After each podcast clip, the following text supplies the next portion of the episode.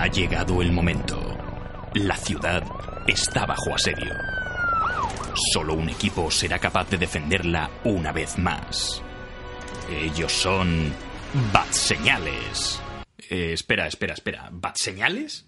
¿Qué clase de nombre para un equipo es ese? Si se llamaran Batman Incorporated o los Vengadores de los Grandes Lagos todavía. Y encima nunca hablan de Batman. ¿Pero qué coño es esto?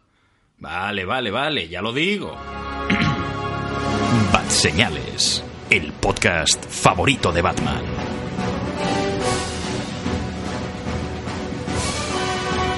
¿Bat Señales tiene una quinta temporada? Esto es ridículo. A partir de ahora va a haber cambios. Voy a ser yo el que mande. Yo, Venom, voy a presentar Bat Señales. Eh, un momento, ¿qué haces, tío? Nada. O sea, te dejo aquí dos minutos solo y ya me pones el podcast del revés, pero tú de qué coño vas? Eh, se supone que el huésped soy yo. Tienes que Te respetar. voy a respetar.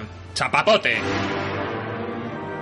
Muy buenas a todos y bienvenidos a Bat Señales. Esto es el podcast favorito de Batman y me enorgullezco de decir que ha empezado la quinta temporada, la fifth season, eh, Five Seasons and a Movie.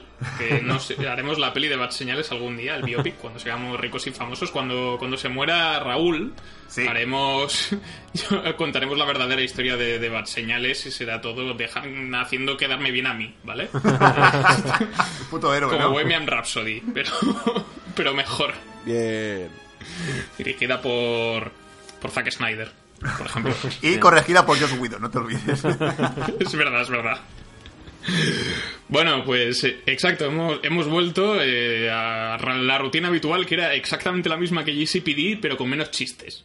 Seguramente. Lo que ¿Ah, pasa sí? es que Oh. a nivel de edición, luego a nivel de contenido, seguramente sean ¿Ah, sí? esté más o menos por lo mismo. Entonces, eh, recuperamos la tónica habitual con un- uno de los grandes blockbusters de, este año, un poco inesperado, porque las primeras datos de aquí ya han salido hace unos días. Y la cosa está. se ha girado un poco, yo creo que inesperadamente para. para los fans de los cómics en general. Y hoy vamos a hablar de Venom. Eh, Veneno, como se conoce al personaje en España, eh, eh, creado en los años 80 por Todd McFarlane y David Michelin, Miquel Mini, Mini, Mini, Mini, mini. que Michelin, ¿vale? Mini- que ha sido es la segunda vez que ha sido adaptado a la gran pantalla. Algunos recordaréis eh, Spider-Man 3 eh, con más o menos sudores. Y, y ahora pues ha sido ahora tiene el aspecto de, de Tom Hardy. Ojalá fuera de no, no todo el rato o sea no le han puesto su cara a un bicho en, en CGI aunque sería muy divertido pero bueno, la- en, en este caso está protagonizando su propio título independiente. Pero antes de, ponernos a lo que sería la crítica sin spoilers de la película, que suele ser la tónica habitual, vamos a hacer un pequeño prólogo, una pequeña introducción a lo que es este personaje, ¿no? Ya he dicho que fue creado en los 80 por, por David Mich eh, por Todd McFarlane y luego después eh, pues perfeccionado por David Michelin, que es el que le metió las babas y la lengua y todas estas cosas tan deliciosas pero también se conoce como ser uno de los eh, villanos más eh, reconocibles de Spider-Man. No es de los más veteranos, pero sí que son un poco los más icónicos, ¿no? Es como el típico villano que es, es lo mismo, pero es como Spider-Man, pero viste de negro y es malo. Súper malote. Y está muy cachas. El malote. Exacto, es La veneno. malo. La veneno. La veneno de Nueva York. Cómeme el coño. Spiderman, cómeme el coño. Pues eh, le decía esto. Entonces, este personaje que empezó como, como ya he dicho, como supervillano, eh, poco a poco se fue desvinculando de, de, de Spider-Man y, incluso llegó a tener su- sus propias cabeceras. Ha vuelto a tener sus propias cabeceras. Si os acercáis por, por las tiendas de cómic eh, estos días, pues veréis que hay una, hay una colección en grapa protagonizada por Veneno y el mes que viene una nueva etapa escrita por Donny Cates, que para quien no le suene es como uno de los niños bonitos de, de la editorial Marvel a- hoy en día. Es como. mm, Es bastante, se está haciendo pues un huequito ahí en la industria y es un. Seguramente para ser una colección que da un poco de pereza, posiblemente sea eh, una de las a tener en cuenta últimamente. Y bien aprovechan el tirón. Efectivamente. Sí, es, es sobre todo para aprovechar el tirón, pero dicen las voces que vienen de Estados Unidos que es un tirón muy bien aprovechado. Inesperadamente bien aprovechado. Así que nosotros, pues, eh, ten- yo ya os comentaré cosas porque vosotros no leíste veos. Yo ya me pillaré dos grapas y os diré qué tal. pero bueno, pero antes de, de preguntaros qué tal, se me olvidó presentaros. eh, me acompaña Raúl Bauza, que vas a ser el primero en contestar a mi pregunta, pero antes no sé si tienes algún parásito o algo que se te haya colado. Antes Me duele un poco la barriga, sí. Pero que son gases. Después de comer tantos caramelos. También eh, sé que te acompaña Javi. Bienvenido, Javi. Hola, buenas a todos. Yo también tengo un poco el estómago revuelto a raíz de, del anterior podcast de American Vandal y parece que esto va de diarreas. ¿Pues la es una mierda? No. Hablaremos de eso más adelante, no te anticipes. Y también contamos con la voz de Juan Garroch, que también es, es- no, no te diría que eres periodista, pero un poco intrépido. A veces. No le haces a estos capullos. Hola, ¿qué tal? Cagao. Bueno, más adelante nos va a acompañar la voz de, de Dani Malo, de Daniel Anadón, que creo que es, es- es el ingrediente perfecto para este podcast porque es el que nos dice que hagamos cosas malas y que nos comamos la cabeza de la gente. La voz de Venom. Exacto. Y luego ya, pues al final, pues tendremos eh, alguna colaboración especial, porque ya lo explicaremos, mm, lo voy a explicar ahora, ya que estamos, ya que esto es el principio, porque vamos a contar, vamos a intentar que cada podcast tenga un añadido de, vosotros, de la audiencia o de algún, algún colaborador esporádico que tengamos por el podcast para que nos envíe una pequeña nota de audio sobre su opinión del tema que tratamos en ese podcast en concreto. Esta semana empezaremos con, con la opinión de, Rodolfo, de Rodogeek, como lo, lo conocéis algunos que estéis al tanto del programa y que ya lo habéis podido escuchar más de una vez, pues otra vez tenéis a la voz de Rodolfo que nos explicará un poco qué le ha parecido a la película de Venom. Así que retomando un poco el hilo que, que tenía anteriormente, ¿cuál es eh, Sul, ¿cuál era tu primer contacto con Venom? Ya lo conocías de antes, de la serie de dibujos, de... has leído las novelas de, de Bram Stoker. Sí, sí, todo el tiempo. No he parado.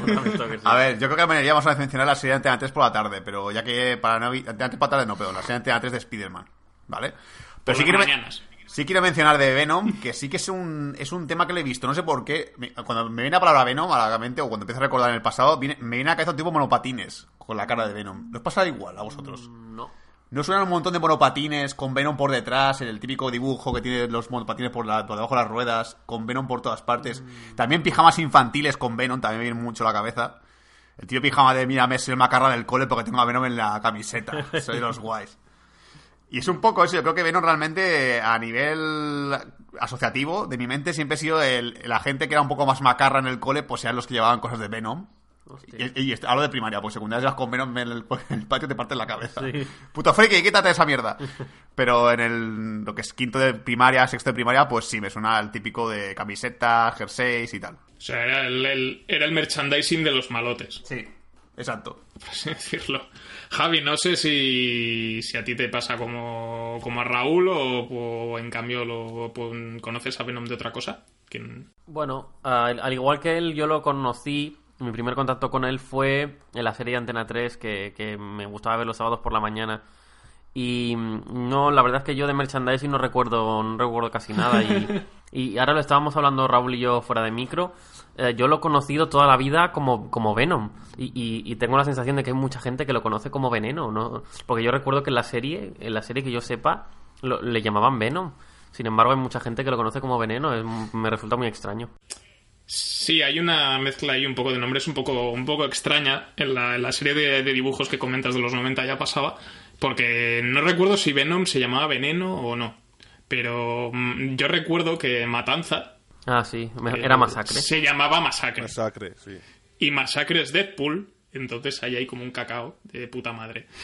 Sí, de hecho, cuando anunciaron la primera de, de Deadpool, eh, la primera película de, de la Fox, yo pensaba Sí. que en un, en un principio, antes de saber nada, pensaba que era sobre, sobre, sobre masacre, sobre Carnage. Y luego cuando lo vi así un poco distinto con espadas, dije, no, esto no es lo mismo. Pues, o se ha reformado. Sí. Y Juanga, no sé si también te pasó, tú también te chutabas la serie de dibujos de los 90, ¿no? Sí, yo el- la primera vez que vi a Venom fue también en la, en la misma serie de Spider-Man que habéis dicho todos. Aunque la primera vez que vi el nombre de Veneno fue en Los del Río, la de Dame veneno que quiero morir. Y Pero la muerte que vivir contigo. Esto es lo que, lo, lo que le dices a, lo que, al entrar a la sala de cine, ¿no? Dame veneno. Sí, y que quiero morir después de verla. También, también. Pero bueno, eso lo comentaremos ahora un poquito más adelante. Vam- Porque vamos a cerrar esta, esta introducción, porque no tengo nada más que añadir, aparte de datos curiosos que podréis encontrar en internet, como que Eddie Brock no es el único huésped que ha tenido veneno o Venom, sino que ha tenido varios más, entre ellos Flash Thompson, Donald eh, Trump. conocido pues, eh, Donald bu- Donald Trump creo que es del planeta de Venom. O sea. Vox también, la gente de Vox tira veneno metido. Los de Vox son, son simbiontes. han, han llegado ya.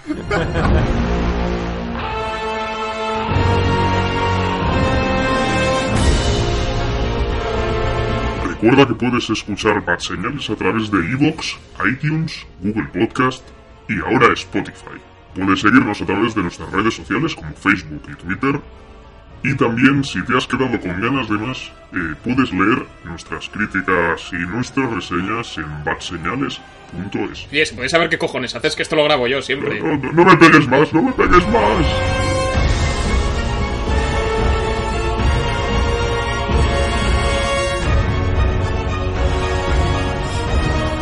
Vamos a sumergir en el maravilloso mundo de las adaptaciones que ya no son adaptaciones Marvel, sino que son en asociación con Marvel. Esto ha sido una de las primeras cosas que me llamó la atención cuando empezó la película.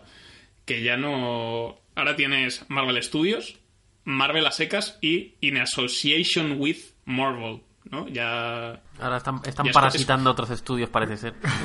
Sí, ya, ya es como, como lo bajo de lo bajo, ¿no? Hemos hablado con Marvel y nos ha dejado. Sí, eso- eso- yo cuando lo vi dije, no, ay, nos han dado permiso, qué monos. Marvel, podemos hacer un- una película de tu personaje. Vale, bien. Eh, pero no hagáis burradas. Ah, no, Sony, hacer burradas con una película de superhéroes, que va. Vale. ¿Habéis hecho lo que os ha dado con el personaje? No, no, no, no, no, no. Bueno, sí. es un poco esto. Pues bueno, película Venom, como ya hemos dicho, octubre del 2018, se estrenó el día 5, viernes, si no recuerdo mal. Estreno mundial. Eh, dirigida por Ruben Fleischer, que para quien, o Fleischer, eh, Flesha, que para quien no le suene es el director de Bienvenidos a Zombieland, eh, 30 minutos o menos, y Gangster Squad, que no sé si os pasa a vosotros, pero Gangster Squad es un placer culpable. A mí no. me pasa? A mí no me gusta. Ya lo sé, pero... Pero bueno, en, en todo caso creo que todos tenemos en cierta estima Bienvenidos a Zombieland. Sí, sí. Sí. Esas- que aunque teniendo en cuenta la filmografía de Fleischer, no sé si es que tuvo un golpe de suerte o algo, porque el tío está un poco dando tumbos por ahí. Ya podemos, ya lo comentaremos un poco más adelante. Pero como ya ha dicho Ruben Fleischer, eh, protagonizada por Tom Hardy, nuestro mi- personalmente mi novio.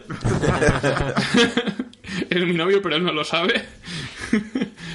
Y por, eh, por el resto del reparto tenemos a, a Michelle Williams, eh, una actriz nominada al Oscar Michelle Williams durante 250 veces, y también a Riz Ahmed como villano genérico. Es que a- a- a- cuando él mencionó al principio del programa lo de, lo de asociación con, Mar- con Marvel, lo de que ponía al principio de la película, Sí, imagino a Tom Hardy firmando el contrato de, de la película. Ah, la película de Marvel, qué guay y tal. Cuando tiene que firmar, quita el tipo papelito blanco y pone asociación con Marvel. ¡Cabrones, me habéis engañado! Pensabas que era de Marvel de verdad. Y, y eso que la película deja bien claro durante el inicio que es en asociación con Pero Marvel. claro, le ha puesto tip, tipet blanco encima de Tom Hardy, coge el contrato, empieza como, como, como a rascar. En plan, ¿qué, qué es esto? Hay como una marca aquí rara blanca. Ah, quiero volver a DC, quiero volver a DC. ¡Me habéis engañado, Sí. cabrones! es el karma volviéndole por, por irse de Suicide Squad antes de empezar a rodar.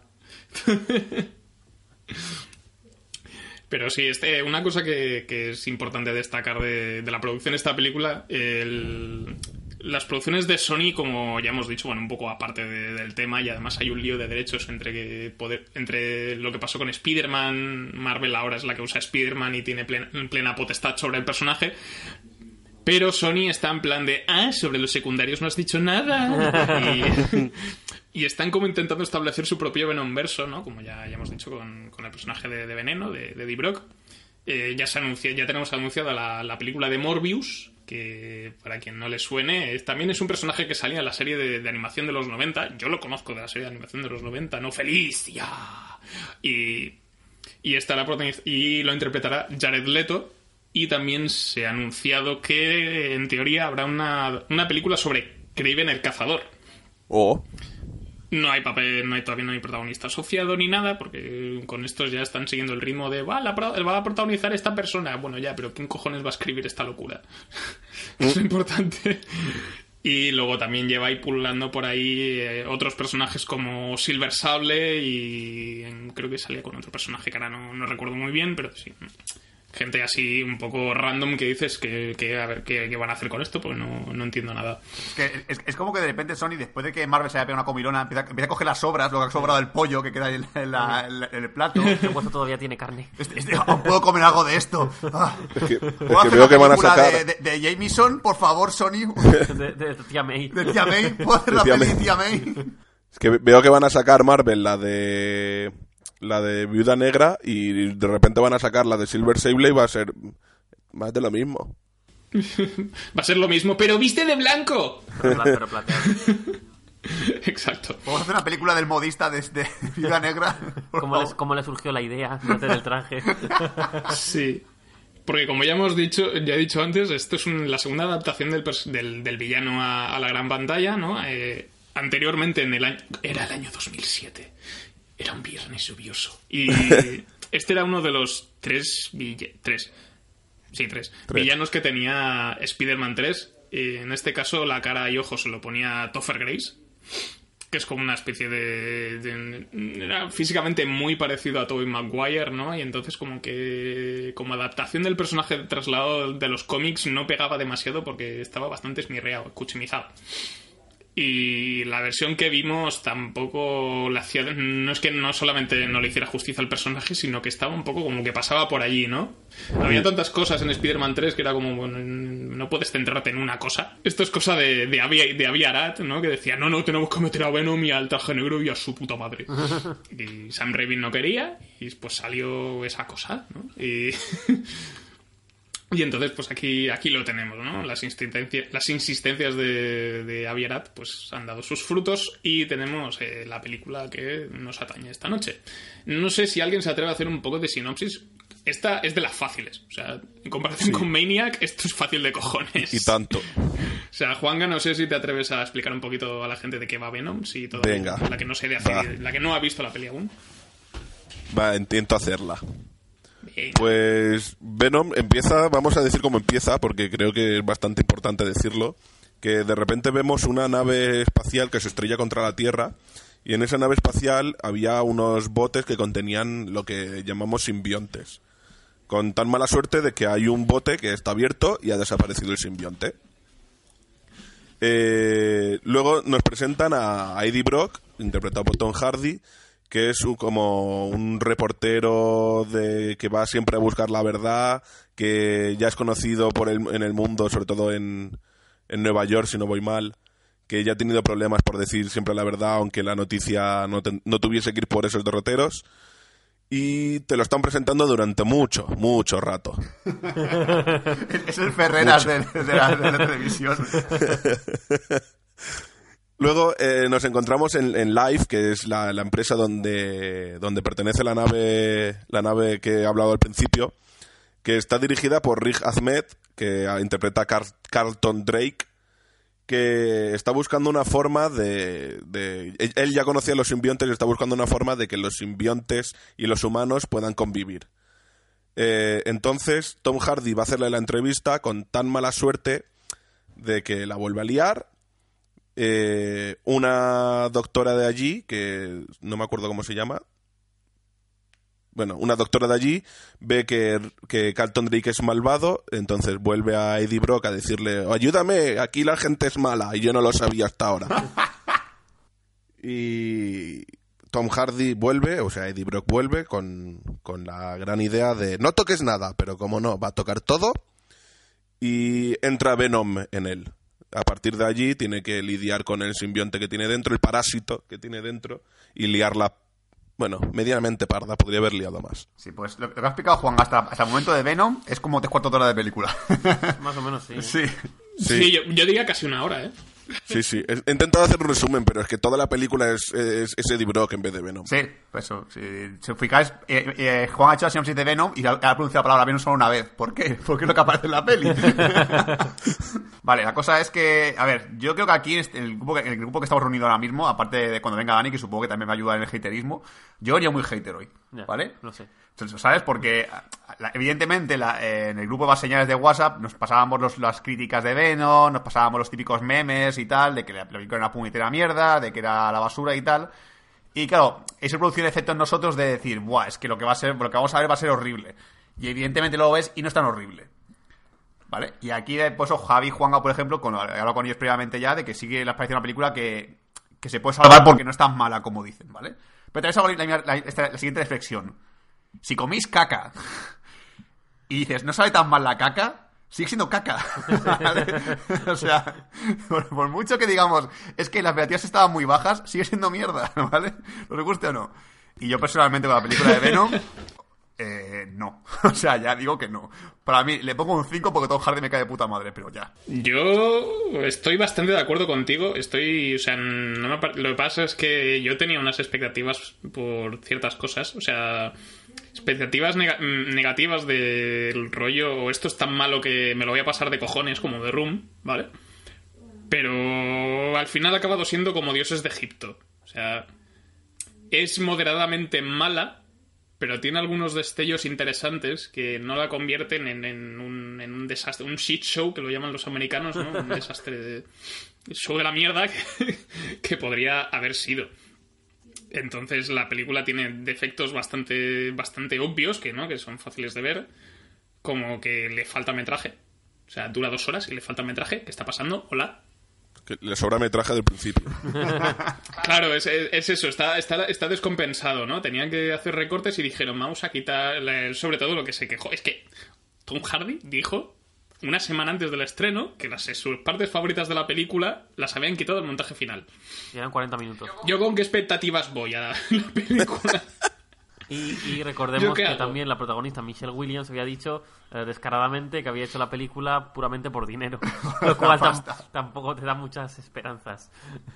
Claro, es- es- entre esas dos cosas ya, pues eh, tú vas con una mentalidad concreta, como ha sido mi caso. Entonces, me sorprendí a mí mismo cuando vi los, pri- los primeros minutos de la película, hablo de los dos primeros cinco, hasta que sale el título, este prólogo inicial, donde sale un poco lo que ha explicado Juan al principio, ¿no? El tema de se- los simbiontes escapan, la nave se estrella, etcétera, etcétera. Que dije, coño, pues tiene así un rollito serie B de peli de monstruos que me mola. O sea, mm, un poco, un poco Terminator también hasta cierto punto. Y me pareció curioso. Luego ya viene, pues, eh, el aburrimiento. Eh, Vamos a ver. pero bueno, eh, Em, a mí es que no, no, no, no, no lo entiendo muy bien porque me pasa un poco a veces lo contrario que a vosotros porque eh, me ha gustado mucho que se han tomado mucho tiempo para presentar a Tom Hardy para no, ten- no tener prisa por ahora venga este es Tom Hardy ahora se le mete simbionte venga Venom no, no, o sea me ha gustado que se hayan tomado mucho tiempo en, en, en presentar a Tom Hardy luego me han parecido las escenas de acción muy guays. Eh, no sé, no, no me ha parecido aburrida en ningún momento me ha entretenido un montón ¿Pero cómo se llama la peli? ¿Tom Hardy o Venom? Sí, sí, sí, quiero decir, o sea, yo, yo he visto a Venom bastante. A lo mejor no directamente, pero sí cuando se, se la voz interior hacia hacia hacia Eddie Brock o, no sé, eh, a mí en general la película me ha parecido bastante correcta. Es, es lo que has dicho tú, eh, em, estábamos tan tenía unas críticas yo tan malas escuchadas y leídas que iba con la con la con las no sé con, la- con, con las expectativas de que iba a, a comer mierda durante toda la película y realmente mm, para mí no, ha- no ha sido como comer mierda digamos si mi plato favorito es la pizza y mi plato menos favorito es la mierda pues para mí ha sido como comerse pues no sé un plato de lentejas Una pizza de mierda. pi- pizza con piña. un plato de lentejas que te, Eh, te- eh, menos. te alimenta tiene hierro pero no, no es tu plato favorito yo le pondría alrededor de un 7 porque ¡Hala, hala, hala! Sí, sí, y las- Levante y me voy. Se acabó el podcast ya. La- la- los efectos especiales me han parecido que están bastante bien hechos. La acción a ratos se ve bien. ¿eh? Los- A ratos. O sea, cuando no se ve una mierda, se ve bien. Se, se intuye algo. eh, no me- salí, salí. De eso que te vas con buenas sensaciones de la sala. Pues eso es lo que me pasó a mí. Sí. Dani, ven ya. Te necesito tu ayuda. Y yo, a ver, yo en, en, en cuanto a, a nota, estoy de acuerdo con, con Raúl y, bueno, y Manuel no sé qué nota has dicho, pero con Raúl sí estoy de acuerdo. Yo no, no la he dicho, pero para mí es un 4. Vale, pues entonces estoy de acuerdo más con Raúl porque sí que le doy un 5 porque por lo menos me ha entretenido lo suficiente para no salir del cine diciendo que pero qué puta mierda es esta. Eh, eh, para... Pero sí que estoy de acuerdo en eso de el principio, eh, lo que has dicho Imanol, tú eso de que sí te lo está ambientando un poco de, de película de terror con mm, monstruos, sobre todo cuando cuando descubres el, el, el simbionte que ha escapado, la historia que tiene, que ya la diremos, ahí dije, bueno, me puede, me puede interesar. Luego empieza eso, el demasiado Eddie Brock. O sea, hay partes que yo de Eddie Brock las quitaba. Hay relaciones con otras personas que esas escenas dije, vale, muy bien, Eddie Brock es majo, ya lo he visto con la novia. Y luego Que la... sí, que, que sí, que es buen tío. Sí, exacto. Luego, cuando aparece Venom, que aparece tarde, hubo unas cuantas cosas que me chocaron. Yo a Venom, de lo poco que lo conozco, no lo, no lo reconozco como el graciosillo del- de la película. Yo, yo conozco, es un- uno de los puntos negativos que voy a decir uno, porque parece aquí que la película me está encantando y, ni mucho menos. No me ha gustado nada el trato que, le han hecho al personaje, el tono con el que le han tratado. Eh, en la- no sé, más tarde con spoilers lo comentaré un poco en profundidad, pero, pero mm, poner a Venom así como de- de demas- el toque humorístico que le han llegado a dar, no me, no me ha... Si fuera un humor tipo a lo mejor más Deadpool, más, más, más 18, hubiera, hubiera mm, casado un poco mejor.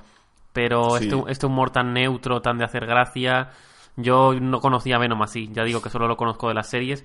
Me consta que en los cómics también es un personaje que es muy, muy histriónico, que, que le gusta eh, hacer un poco de, de, de- de- de humor, pero humor muy gamberro, humor muy negro, humor muy, muy ácido. Eh, pero no sé, yo a Venom lo tengo como la antítesis de Spider-Man. Es un Spider-Man pero peor, más malo, con más poderes, más monstruoso. Y aquí lo han tratado, no sé, como algo más genérico y que no me ha gustado. Y hay muchas veces y varios diálogos que me llevaba las manos a la cabeza porque, vamos, eso era de vergüenza. Sí. Y lo que has dicho eso de más 18, eh, no sé, sabiendo que es Venom, que descuartiza gente, me esperaba muchísima más violencia, muchísima más sangre, no sé. Y, y luego es que con este Venom me, me- me imagino que si llega a pasar que se encuentren Venom y Spider-Man en una pelea, con este Venom que va a ser una pelea de chistes, a ver quién lo dice más gorda. Sí, yo creo que la industria va por un camino que a poco que lo vean que lo vean posible, incluso pueden llegar a hacer películas porno para, para todos los públicos. Sería interesante. Sí, ¿Te imaginas? Joder, qué, qué- qué poco ha durado. Sí, yo estoy, a ver, completando un poco lo, lo que habéis dicho vosotros. Yo el problema que tengo con, con el primer acto de la película, sobre todo, el- o sea, lo que hace que me parezca un aburrimiento es que la historia ya me la sé, ¿vale? Entonces, lo que me mola es el, el- la forma de presentar a Tom Hardy como, como periodista, ¿no? Esa secuencia de montaje cubriendo varios, re- varios, varios reportajes de investigación y demás, así te haces una idea de cómo es, de que es una persona pues, comprometida con su curro y que se lo toma muy en serio y además es bueno. Y esto te lo cuentan en ahí en un minuto más o menos y con eso ya hay una escena o dos más, ya está, o sea, no necesito más. Pero claro, aquí está como adaptación, se carga ese- esa base fundamental que tiene Venom, que es que eh, primero eh, es un fracasado, pero porque no es una persona que tenga propósitos nobles con, en, lo en cuanto al periodismo, o sea, es, un aprovechado. O sea, es un tío que, que, lo hace, o sea, que hace lo que hace para, para ser el mejor y además le tiene un odio visceral a- no solo a Spider-Man, sino a Peter Parker también. Que esto es algo que sí que estaba en la peli de Spider-Man 3. Curiosamente. Y aquí, pues como no puedes poner a Spider-Man, pues no hay, no hay motivación sólida que, hace, que haga que, que Venom al principio sea un supervillano. Y luego se convierta en antihéroe. Aquí directamente es un antihéroe y tampoco es que sea... Y lo cojo con pinzas, ¿eh? O sea, porque Sí. no es que esté movido por la venganza como un, como un Punisher, por ejemplo. Es que yo me acuerdo al salir del cine que, que comenté con, con un amigo que decían, bueno, es que normalmente las películas, las primeras películas de superhéroes, de villanos, de, de algo ahí en medio, como podría ser Venom, las primeras películas te, te la presentan mu- mucho como presentación.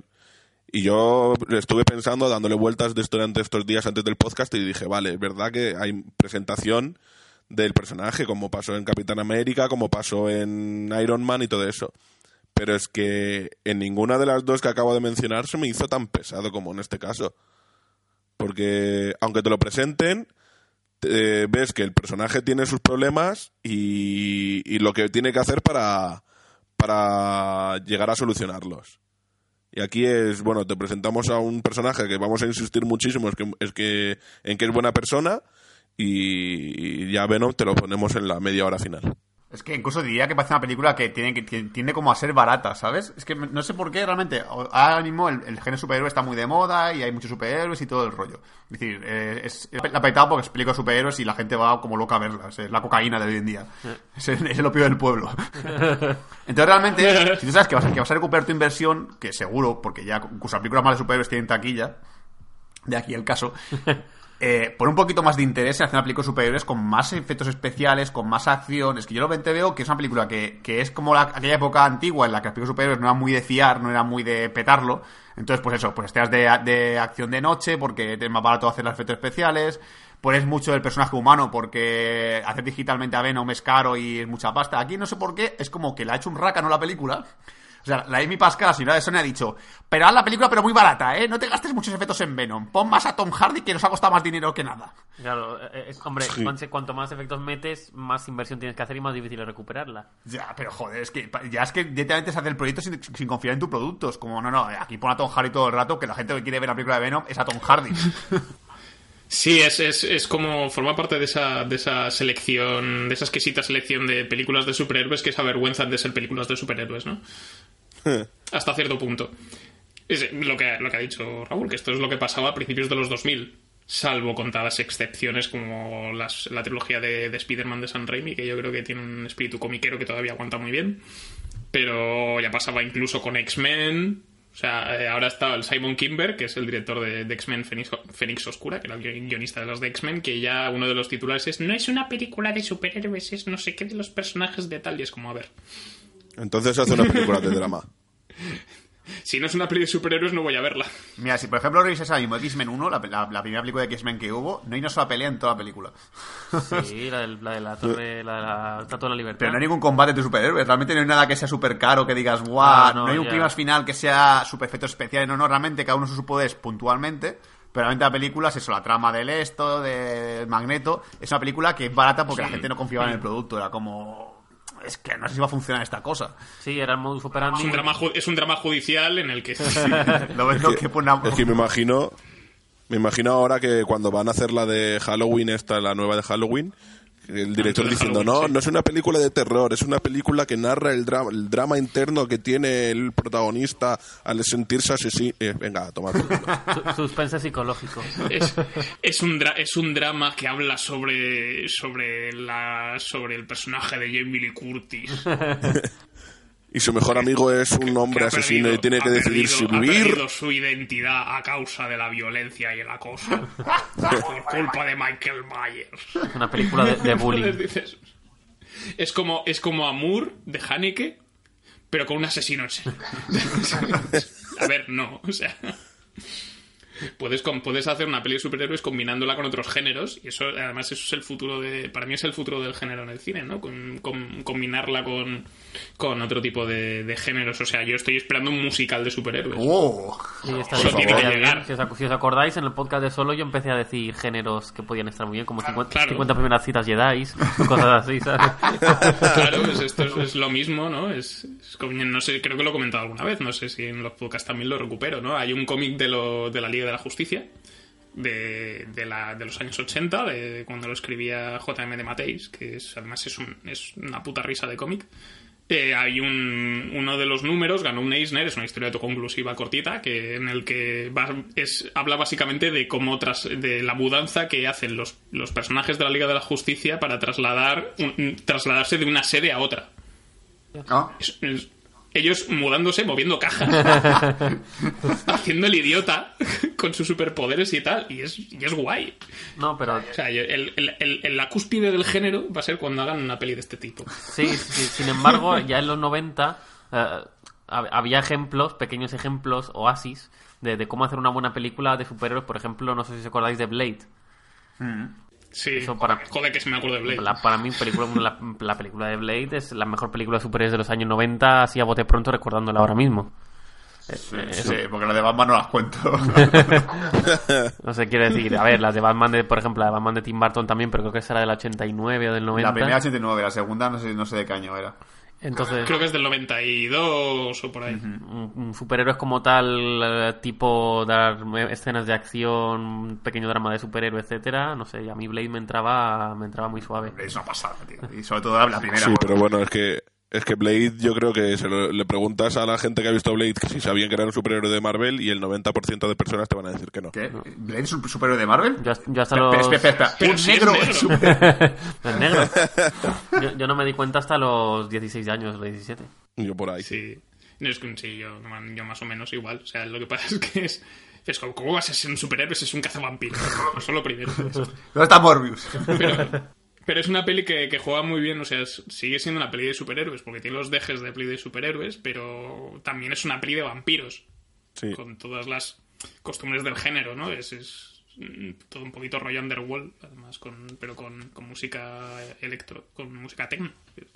La escena de la discoteca es mítica ya. Buah, esa escena, tío. Yo cada gente en la discoteca pienso Hayo a sangre. Con esa música. Ojalá me devore. Eh, pues es, eh, en- retomando un poco, es, Venom le pasa un poco lo mismo. Parece que es una película escrita en 2004, en muchas ocasiones. Mm. Además, se, se no- se nota que, que muchas cosas del guion estaban pensadas quizá para ser un más 18, pero luego han tenido que, no sé si más tarde o más temprano, decidieron eh, rebalar la- la- el Peggy y, y claro, de ahí que tuvieran que eliminar la mayoría de escenas, porque según Tom Hardy dijo, eh, a él le gustaría ver un Venom más 18, pero quería hacer una película para que la pudiera ver su hijo.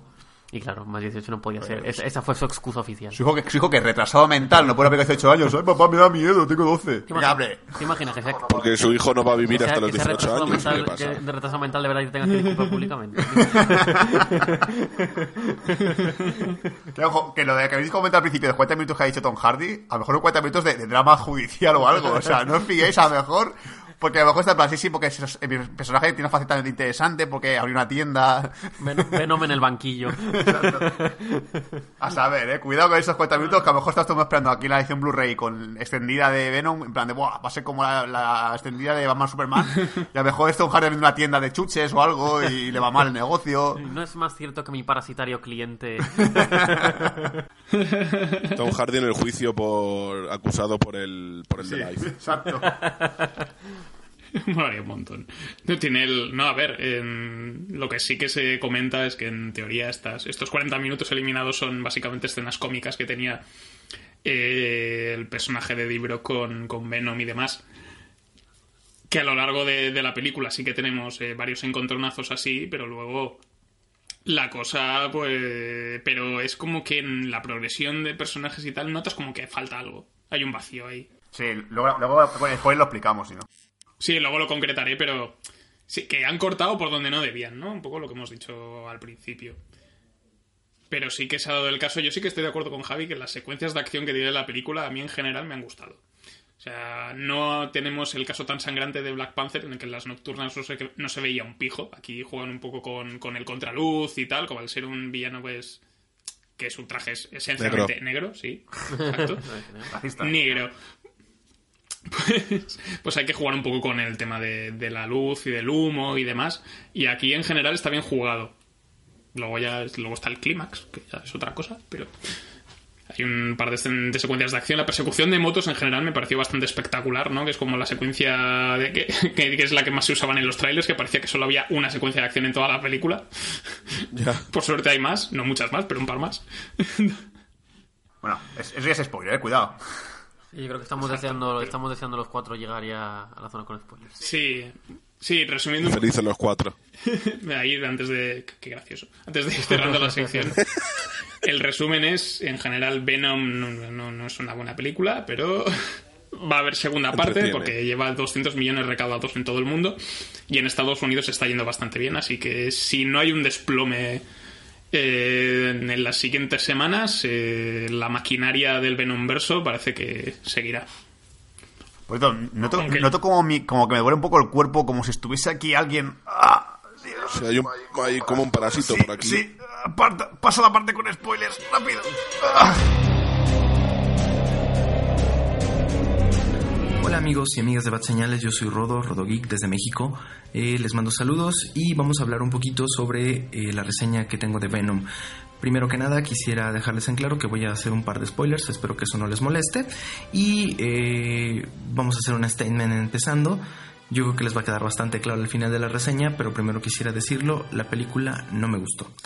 Creo que no es tan mala como la están tratando muchos críticos, creo que sí eh, fueron demasiado incisivos con ellos, pero sí creo que hay cosas que eh, no se le deben perdonar a una película de este presupuesto y también creo que hay un par de cosas que rescatar. La primera cosa es que el guion, eh, aunque termina siendo un poco entretenido y por ejemplo en la sala donde yo estaba mucha gente se divirtió, muchos estaban riendo, eh, vaya, me tocó una sala amena, eh, la gente disfrutó mucho la película, a pesar de, de que sí es disfrutable, sí tiene muchísimos huecos, tiene eh, muchas apelaciones a la suspensión de la realidad que yo creo que no se le deben perdonar a una película de este estilo. Tiene también muchísimos huecos, hay muchas cosas que no se explican o se explican a medias. Y bueno, ya, ya, ya iré dando unos ejemplos cuando hable sobre, sobre las escenas. Eh, algo que tampoco me gustó mucho fue que algunas de las escenas no estaban lo suficientemente pulidas, no solamente en el caso del CGI, que sí creo que hay dos, tres partes en las que el CGI se ve muy mal, eh, también es en escenas, por ejemplo, bueno, en algunas escenas donde se nota que el actor no es Ed Hardy. Este, los cambios por los stuntman pues no se deberían de notar y es algo que sí se nota. Eh, por otro por otro lado, eh, algo que sí me gustó mucho de la película fueron las escenas de pelea. Me, me gustó mucho eh, las escenas de persecución y el symbiote cuando le hacen close-ups, cuando está este, hablando y ver cómo se va deshebrando su, su, este, su materia es algo genial. El symbiote se ve increíble, creo que así es como se debería de ver un symbiote en el cine. Eso sí está muy muy bien. Y pues la película es divertida, tiene escenas divertidas y al final pues no sales con tan mal sabor de boca. Además pues de que las escenas postcréditos, postcréditos están geniales. Y bien, ahora ya hablar eh, sobre algunas escenas que no me gustaron. Eh, voy a iniciar eh, hablando sobre el personaje de la novia que me parece innecesariamente fuerte. A veces el hecho de que metan personajes y que les quieran dar demasiada importancia por el hecho de ser mujer. No soy este, machista ni machirulo ni mucho menos, pero sí se me hace innecesario y es desagradable para las tramas la mayoría de las veces. Eh, la forma en la que la muchacha recibe el symbiote y no le pasa nada. Muchas personas al recibir el symbiote mueren son pocos los que sobreviven y de repente eh, hay deuxes, este, a conveniencia de la trama, de repente el symbiote puede recibirlo cualquiera, como por ejemplo cuando Riot va viajando hacia los laboratorios y nadie, este, nadie fallece, nadie lo sufre, simplemente toma cuerpos y los abandona a placer sin ningún problema. Ese tipo de inconsistencias este, en el guion me, se me hicieron muy desagradables. La motivación del villano me parece absurda, en algunos casos inexistentes. Te hablan de que es un científico, sin embargo, en ningún momento utiliza métodos científicos para las cosas, nunca está buscando soluciones a los problemas con los simbios de por qué están matando a las personas, y eso pues simplemente se me hace absurdo. O sea, finalmente te lo hacen pasar por un genio, pero pues es como si nada más fuera un millonario caprichoso de ser así, pues lo hubieran planteado de esa manera desde el principio y no hubiera habido ningún problema. Ahora que estamos hablando del villano, cuando él decide que va a despegar el, cohete de un día para otro, pues todos sabemos que eso es imposible. El hecho de que corra a todos, mate a todos los científicos y termine despegando el, el cohete el solo, también sabemos que es imposible. Entonces ese tipo de cosas son muy desagradables de ver. Eh, también en la este, escena, por ejemplo, donde están peleando en la base del edificio, el humo les ayuda un poquito con el CGI, pero este no no pueden ocultar que el CGI está mal terminado.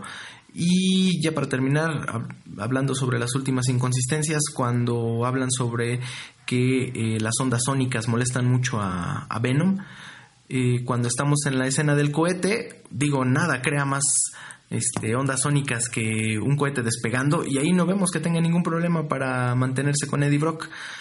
Ese tipo de cosas no se le deben de perdonar a una película este, de Hollywood, de un estudio grande como Sony, de un gran presupuesto, bien planeada. Ese tipo de cosas no deben pasar aquí. Yo creo, eh, tengo esperanza en que los personajes pudieran desarrollarse un poquito mejor en una probable secuela, que seguramente la va a ver porque le fue bien a la película en taquilla. Y creo que el guion se pudiera pulir de una mejor manera. Asimismo, los efectos especiales, cuidarse más, este, y obviamente, pues la aparición de Carnage, porque todos queremos ver a Carnage en pantalla. No me desagradó tanto, eh, sí hubo muchas escenas que me hicieron mucho ruido y no me permitieron disfrutar la película al 100, pero eh, pues sí es una película moderadamente buena, de 5, de, este, de una calificación de 1 sobre 10 yo le daría un 6, que pase de panzazo y esperemos que las siguientes películas sean mejores. Saludos a todos en Bad Señales desde México, adiós.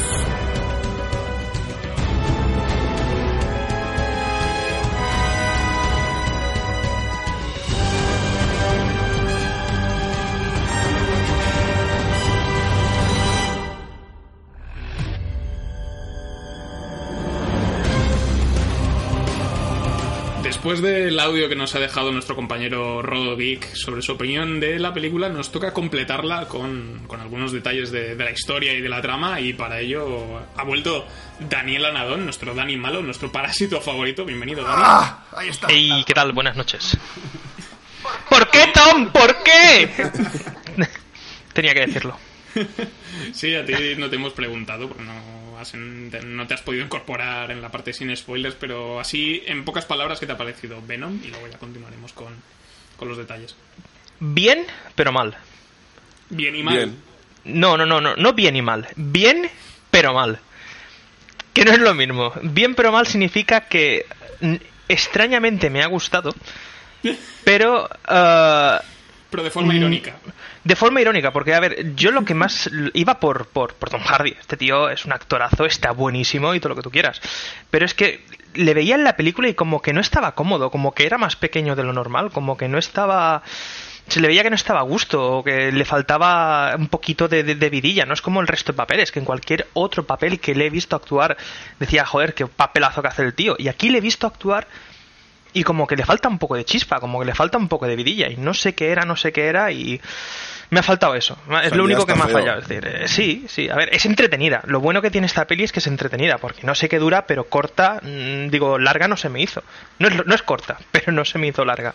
Sí, son una, es casi dos horas, hora 52. ¿Ves? Pues para ser dos horas no está mal. Ahora me faltaba eso, me faltaba una interpretación mejor y mi principal fallo es que para mí Venom, como, no sé si clasificarlo antihéroe, no sé qué han intentado hacerlo, como héroe antihéroe me, me, me, me chirriaba un poco. Lo que es, es un hijo de puta hombre. Sí, pero a ver, es, es un malo que quieren hacer lo bueno, pero te dicen que es malo y lo que tú dices y está mal. No sé no sé es, es, confuso yo estaba confuso yo me golpeaba la cabeza con el de al lado. Sí que yo veo pero pero veo que a Dani le pasa un poco como a mí eh, no sabemos exactamente por qué nos ha gustado del todo pero hemos salido de la sala pues, más o menos contentos. Ya, Exacto. Os voy a comprar el Blu-ray a los dos. Los cojones. no hijos de puta. No, a ver, la, la, la, volvería a ver. Seguramente sí. Pagando, seguramente no. no, Pero, pero, pero está bien, está bien. ¿eh? Tiene un algo, tiene un encanto que no sabría definir. Y como que en lo que decíais, estoy de acuerdo. Una frase que yo, que ha dicho Imanol, creo que estoy de acuerdo, es que no parece una película actual. Yo la vi y dije, pero esto se rodó hace 10 años y lo han puesto ahora o qué le ha pasado? Lo tenían en archivo. sí, sí, sí. Me chirriaban algunas cosas, pero en general, en conjunto, funciona. Yo creo que más o menos funciona. ¿Qué le falta? Pues lo mismo que le falta a todo. Es decir, es que lo que buscamos en una peli de superhéroes es un villano. Y cuando te presentan el prota como el villano, pues no sé, te descoloca. Yo estaba descolocado. Yo en el cine reconozco que estaba descolocado. Pero es entretenida Es una película entretenida que se deja ver y se deja se, se, se deja puntuar con un 6.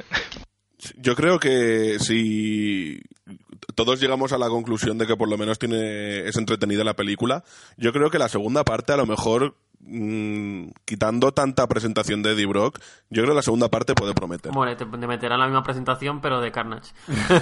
Da igual, No, un es prólogo que inicial de Carnage. tenemos que, es que ten- tenemos, tenemos que tener en cuenta que es Sony, no es eh, una peli dentro del UCM. Entonces, eh, ellos, si esta peli es del 2004, es de antes de que existieran los universos compartidos en el cine. Por lo tanto, no van a obviar cosas. Por lo tanto, vamos a tener diálogos descriptivos otra vez que nos van a decir, Buah, Eddie, tú hace años eras un periodista súper implicado. ¿Qué ha pasado contigo?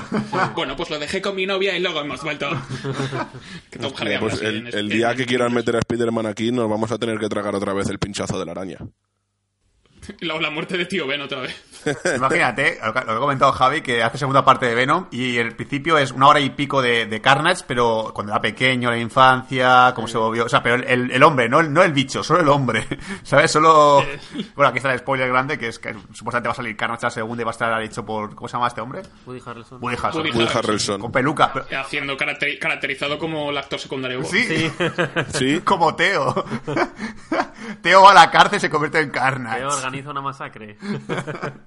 Sí, serán, serán 30 minutos de, de cómo, cómo litiga con su abogado contra el juez para que le dé la libertad condicional, Exacto.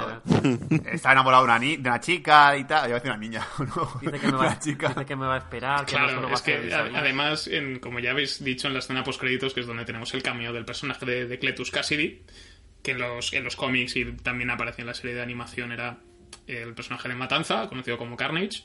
Y también tenemos el típico diálogo de, de peli de superhéroes de los años 2000 en el que dice, hacen alguna referencia en plan, va a haber una Matanza". matanza. No sé, tío, yo, yo le- les pediría a Sony, si le tienen que pedir permiso a Marvel, que se lo pidan, por favor. Y Marvel que les dejen, que le cambien el nombre al, al, al personaje. Cassidy vale, pero Cletus. ¡Ahí viene Cletus! No, no puedo evitar... Se me ha roto un hueso al culo. No, puedo- no puedo evitar pensar en cualquier paleto de, de- de- del sur. hay que poner una foto de Cletus Cassidy y poner mago o pederasta. Mago, mago pederasta. Lo, lo que hay que decir, por ejemplo, es que, es que a, mí, a mí como película de los 2000 me ha faltado el típico prólogo inicial con efectos digitales por la palabra Venom, ¿sabes? En plan, Sí, sí. ¿Saben cómo telarañas ahí? Como el, el- el típico, eso, el simbionte dando por la pantalla circulando y haciendo los, los títulos de crédito. Sí. Dirigida por no sé quién, producida por... Mientras suena mientras suena System, mientras suena System of a todo trapo o Linkin Park con los títulos estos en 3D que giraban y sonaba ¿sabes? Sí, sí. Ruido de látigo, todo tipo... Cuando se pensaban que los efectos especiales iban a ser lo mejor del mundo para siempre. Sí, a ver, eh, ya aparte con, aparte con spoilers, hay que decir que la película, personalmente a mí, es una película que va a envejecer fatal, eso hay que decirlo ya. Yo dices que digitalmente te ha parecido que está bien. Yo digitalmente he visto cosas que me da vergüenza ajena. Sí. la, pelea, fi- la pelea final va a ser un puto desastre y no se va a ver nada Mm. tanto. Yo estoy con, Man- sobre con, todo. con Sul, ¿eh? Cuando vi la peli eh, digitalmente me pareció bastante, bastante mala. No solo va a envejecer mal, sino que el año que viene ya iremos, hostias, tú, ¿estaba grabada así? Joder, a mí, a mí, con una las, 8 milímetros pero serán cutres a mí las burrerías, No, a ver. las burrerías del villano de Riot me, me, me fascinaban, tío. Cada vez que había una escena de acción en la película decía, joder, esto va a molar. Sí, eh, Esto va a molar, pero después no pasa nada. Era una, era una burrada Y no tío, que las escenas decían, Dios, Dios, Dios. Sí, sí, sí, sí. Como una paliza en un patio de recreo. No, no, yo creo que digitalmente, aparte de que no está... No, es que yo realmente creo que, que lo que quería mencionar también es que lo, lo, lo que hemos hecho la parte sin spoilers es que el tono está muy mal elegido, ¿Eh? ¿vale? Yo creo que el tono realmente tiene que ser una película gamberra, como ha comentado Javi. Pero es que, mira, por ejemplo, el prólogo inicial... Para empezar, el personaje de, de Eddie Brock es un personaje mucho más pasado de vueltas. Y me refiero a que pasado de vueltas es que la película comienza con él en un bar borracho hasta una, como una cuba, súper cabreado, ¿sabes? Que venga el típico tío a preguntarle qué te ha pasado y, y en un en dos minutos te quitas lo del, lo del tío este rico de Life que le, le puteó en la entrevista, lo de la novia que le dejó, eso con un montaje rápido, pero tal, el personaje de Mr. William no aporta nada a la película más que estar ahí. Exacto. O es súper plano y es súper florero. Masa salarial. Sí. Ya que, ya que, ya que demostrar una cosa que a mí eso me chocó muchísimo y a Gaby, que vosotros lo conocéis, también lo chocó muchísimo, es en plan, que no tiene nada que ver con la película, igual que Michelle Williams, pero es, eh, llevas no sé cuántos años con tu marido, bueno, con tu novio, estás a punto de casar, y a los seis meses ya te estás tirando a otro. Bueno, eso, eso... Y encima, otro, otro tío que es lo más plano que he visto en mi vida. Es el típico tío que, que, que va de, buen, de, de guay, ¿sabes? Y digo, y todo tiempo pensaba, ¿cuándo vas a partir la puta cara a este tío? ¿Sabes, además, ¿Sabes lo que molaría? Que el tío, o sea, el médico, porque el personaje es genérico de cojones, eso estamos de acuerdo, el médico Sí. este, que solamente sirve para decir, ah, mira, si usan ultrasonido se separa, ya está, no hay más. Y que fuera, que se pareciera un huevo a Tom Holland, tío. que cuando el tío es clavado a Tom Holland, y claro, cuando hagan el crossover con Spider-Man, ve a Tom Holland y diga, me cago en Dios, lo mato, es que lo mato. ¡Cójame que lo mato, que lo mato! lo mato al mono. Pues, pues lo mismo. Pero, pero no. Y claro, esto que dice. Es que lo que yo creo que sería más interesante para el personaje es que al principio. Como que abrazase un poco más el tema de, de ser Venom y tal, ¿no? Hostia, por fin puedo vengarme de mis enemigos, ¿no? Y tengo el, el poder absoluto. Y luego ya ve que se le empieza a ir de las manos y dice, hostia, esto no mola tanto. Le falta ira, le falta odio a- a- al personaje. Es como, además, la, la escena, una de las escenas, creo que era la escena final, que le dice, mira, mm, me quedo contigo, pero no puedes matar a los buenos y tal. Me recordaba un montón a la escena de Terminator 2, cuando le dice John Connor, eh, vale, ¿qué- ¿por qué hayas intentado matarle? Porque, porque soy un Terminator. No, no, no puedes ir matando a la gente por ahí. Pues lo mismo, pero con Venom, tío. Se ve bueno. Sí. Eh, incluso la, la- la escena que hay con el vecino ruidoso y tal, yo estaba en plan de, wow, va a ocurrir algo que yo que sé, lo va a machacar, lo va, lo, va, a- lo va a matar. No, pongo cara de mala hostia y te se acojona. Yo, ¿en serio, tío? Que es una Claro. película para niños esto. Sí, sí, la verdad, Esto es, tristemente eh, me- sí. es una. Ahora que lo pienso, es como una escena. ¿Os acordáis de, de la nefasta Catwoman? De, de 2004. Eh, que hay una escena muy parecida en la que el personaje de Holberry, al principio, cuando no es Catwoman, tiene unos vecinos que, que dan mucho por culo con fiestas y tal.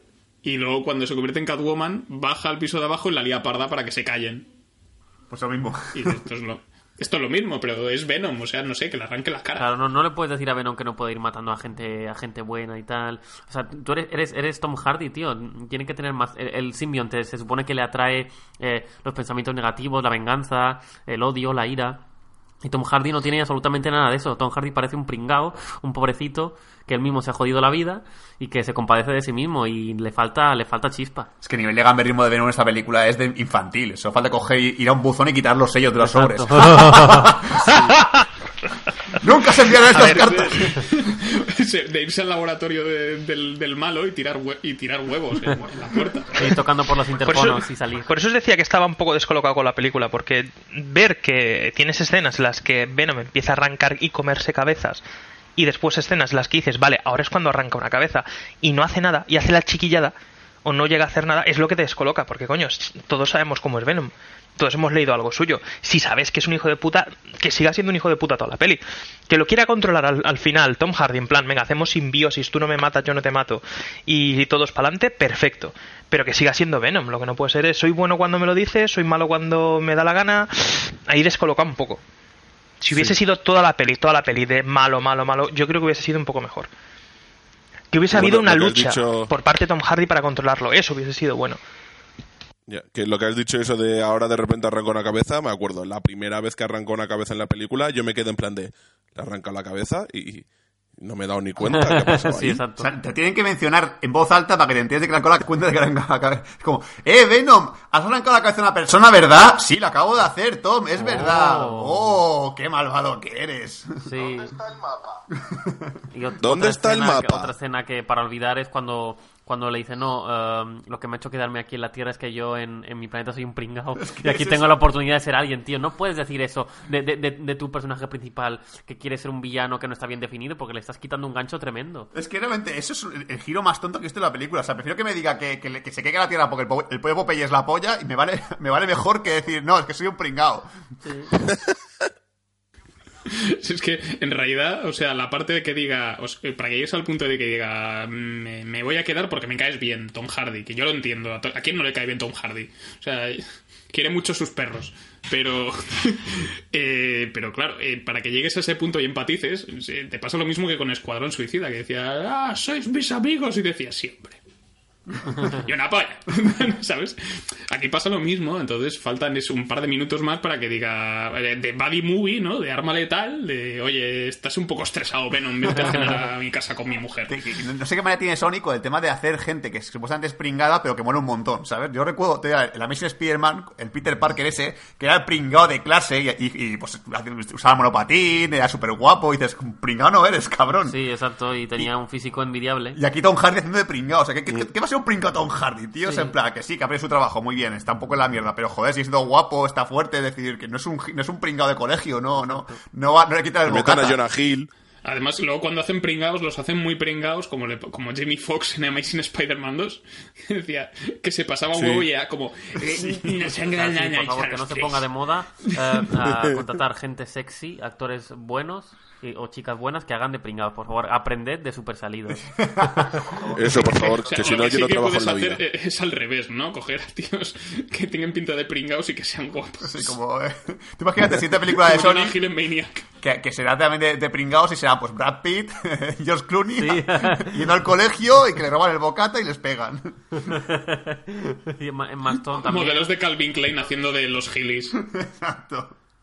Necesitamos a gente pringada. A ver, Henry Cavill, Sí. eh, Chris Pratt Margot Robbie. y Chris Hemsworth. Que no se comen un rosco y luego ponemos a, no sé, a gente así que esté súper guay, actores súper guapos como por ejemplo Will Ferrell. Un, re- un remake de, su- de Super Salidos con Brad Pitt, George Clooney y Chris Pratt. Exacto. Y los guapos que sean Michael Cera. Quentin. Tarantino. eh, Steve Buscemi. Ay, Dios. Eh, Yo, una cosa que, me pareció muy loca la película, que aquí creo que me mencionaba el tema de los recortes, que creo que aquí es donde se ve claramente, es cuando de repente resulta que ven el- los simbiontes en el cuerpo humano aguantan muy poco porque te matan enseguida. Pero de repente una puta vieja de guatemalteca aguanta seis putos meses con el, con el bicho dentro. A ver, yo tengo una teoría, confirmadmela si, si os parece.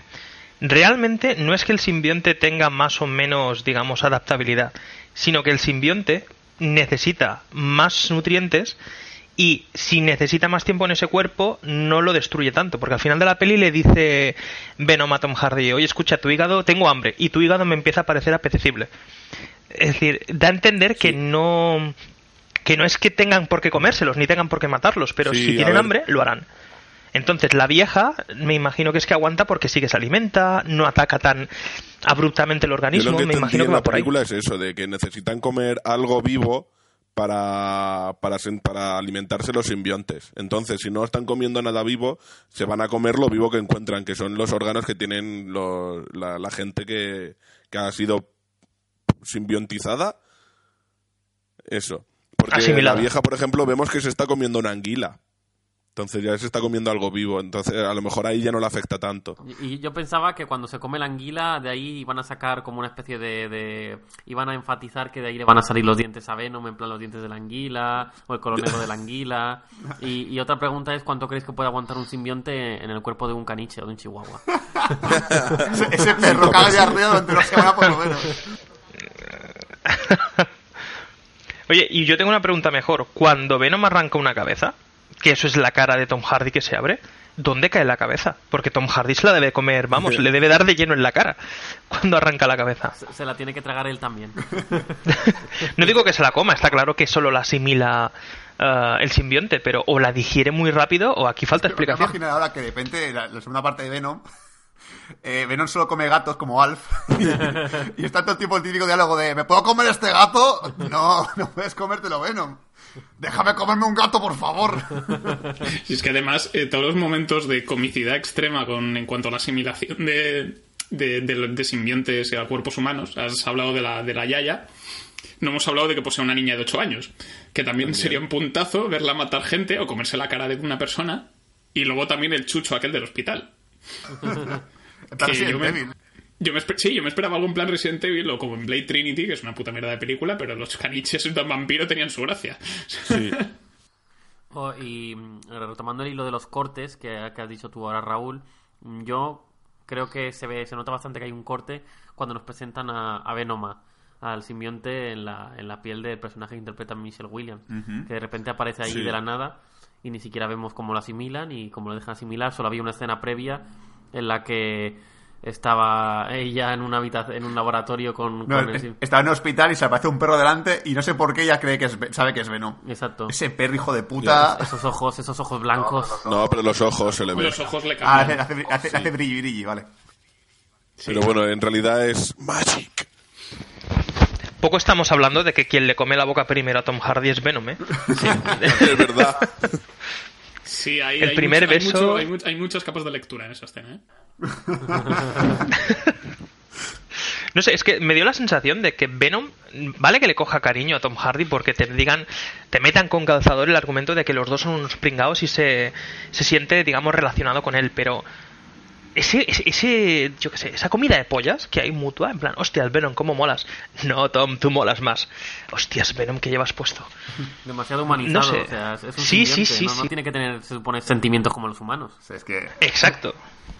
Es que sí, realmente es eso, es que parece como que tiene mucho que, como que Venom es muy emocional, ¿no? Sí. O sea, es el típico, "Oh, quita esa película que me pone triste. No, déjame verla hasta el final. Hostia, si la motivación, de, si la motivación de Venom fuera que, está, que se ha enamorado de Eddie Brock, ¡Oh! Será hostia eso, ¿eh? A como Call Me By Your Name, pero con simbiontes. Imagínate, Hostias. en segunda parte, eh, eh, Eddie Brock retoma su vida, consigue una cita con una chica y Venom se pone celoso. y le jode un tiempo la cita. Pues, No estaría mal. Yo creo que a lo mejor en el planeta de Venom también le despidieron del trabajo y le dejó su novia simbiótica y dijo, me voy a la Tierra a ver si hago algo. me apuntaré a este viaje espacial por la, por la Tierra. Vale, y otra estupidez que me he acordado ahora. ¿Por qué el simbionte malo, bueno, el malo malo, no el malo bueno, puede generar armas y Venom no? Si puede hacer lo que le da gana con su cuerpo. Sí, es verdad, porque comentan, Buah, es que Riot es súper peligroso, tiene un arsenal. Pero claro, Exacto. como no llegas a entender exactamente por qué se diferencian unos simbiontes de otros, Ya. porque no te lo explican. A ver, Venom hace un pedazo de escudo y hace un paracaídas y hace, decir, es decir, da a entender de que él también tiene, tiene la capacidad de adaptar su cuerpo en formas, a armas, lo lo que mejor sea. es que Venom Protect y Riot Attack. Y ya está. Sí. Pues, a ver, sí, sí, te lo, te lo compro, pero A coño, sacas, mejor son, sacas. son como, son como los, los, los, los tipos de personaje de, del Overwatch, ¿no? Uno, uno cura, el otro tanque. Unos healers. Sí, además, al- al- justo en la escena de la anguila, nos, nos mm, mm, hace como un espasmo el, el- el cuerpo que está poseído por el simbionte y saca como púas muy grandes. Pero, De- pero sin querer y mata a Sí, 50 personas. En, en 360 grados saca, saca un montón de púas y mata a la gente que hay alrededor, así que realmente sí que él también puede solidificar el, el, el simbionte. Sí. No, eso, eso, eso lo hace. Eso lo hace- Hermano, Eso lo hermano. hace Riot. Sí, sí, sí. Ah, eso lo hace Riot. Sí, lo que hacía él, lo máximo, era sacar como púas, pero no púas, sino como brazos que cogían coches o, o, Sí, o eh. cogían personas, pero no llegaba a atravesar a nadie realmente. Sí, Venom es como Bender, que se estira. O, o como Kirby de, de Nintendo y cuando son una persona, pues que sus poderes. también. Sí, Hombre. el- el- que eso también es otra cosa, que el, el proceso, el arco que sigue el personaje de Riot, ¿no? Que se escapa de la nave estrellada, desaparece seis meses, vuelve al laboratorio, absorbe al, al malo, al, al- ¿cómo, cómo se llama? Eh, Al doctor. Cal- sí, el Carton Drake, y luego quiere coger una nave espacial para irse otra vez. Cuando dicen que han venido a la Tierra, dicen, uh, la Tierra mola, vamos a conquistarla. No, pero creo, creo que hay que coger la nave para, para avisar al resto. En plan, tíos, tíos, que se puede venir aquí. Venid aquí, Sí, no, es-. Pero no sé, que coja las coordenadas y que envíe un- una señal de algo. No sé. Una sonda Tan simbionte. li- si tan listos Que, son. que lance un gapo interestelar que llega al planeta. Sí. Yo también quiero mencionar que lo que he dicho antes del, del tono gambero de la peli es que realmente, no sé si es así impresión mía o no, pero llega a decir un momento Venom alguna palabra rota que no es que sea así fuerte. En, en inglés, No. en inglés, yo la vi en versión original y dice pussy. Pues Oh. lo único. ¡Wow! Guau, pues Y algún, no sé si alguna más, pero. es que. En español dice cagao y pringao. es que realmente digo, tío, pero a ver, que sepa que hace años muy bien, pero tampoco hace falta que sean para niños au- autistas, joder, no sé. Zurullo es lo más fuerte que he escuchado decir yo. Es que realmente, claro, que al final de la película, cuando coge al tío este, el esto, dice, va a ser un zurullo sin patas y sin piernas, y yo, llamar hijo de puta, cabrón, te va a arrancar la puta cabeza, payaso de mierda, te va a pisar, te, te- te va a reventar, te va a meter un par de mecos y te vas a cagar, hijo de puta. Eso sí, Y me joder. voy a follar a tu madre. Claro, entonces los niños ya no van. Caranchoa. Algo así, ¿sabes? Pero no. Ya, hubiera es, sido demasiado triste. es que una caca. Llega a decir caranchoa, tío, y es que ya me salgo de la, me salgo de la sala, tío. Payaso, que eres un payaso. Por cierto, volviendo un segundo al plan de invasión de los simbiontes, ¿habéis pensado en lo estúpido que es el plan de ataque de los simbiontes? Lo que hacen es meterse en meteoritos, vagar por el espacio hasta llegar a algún planeta. Hasta que aparezca alguien.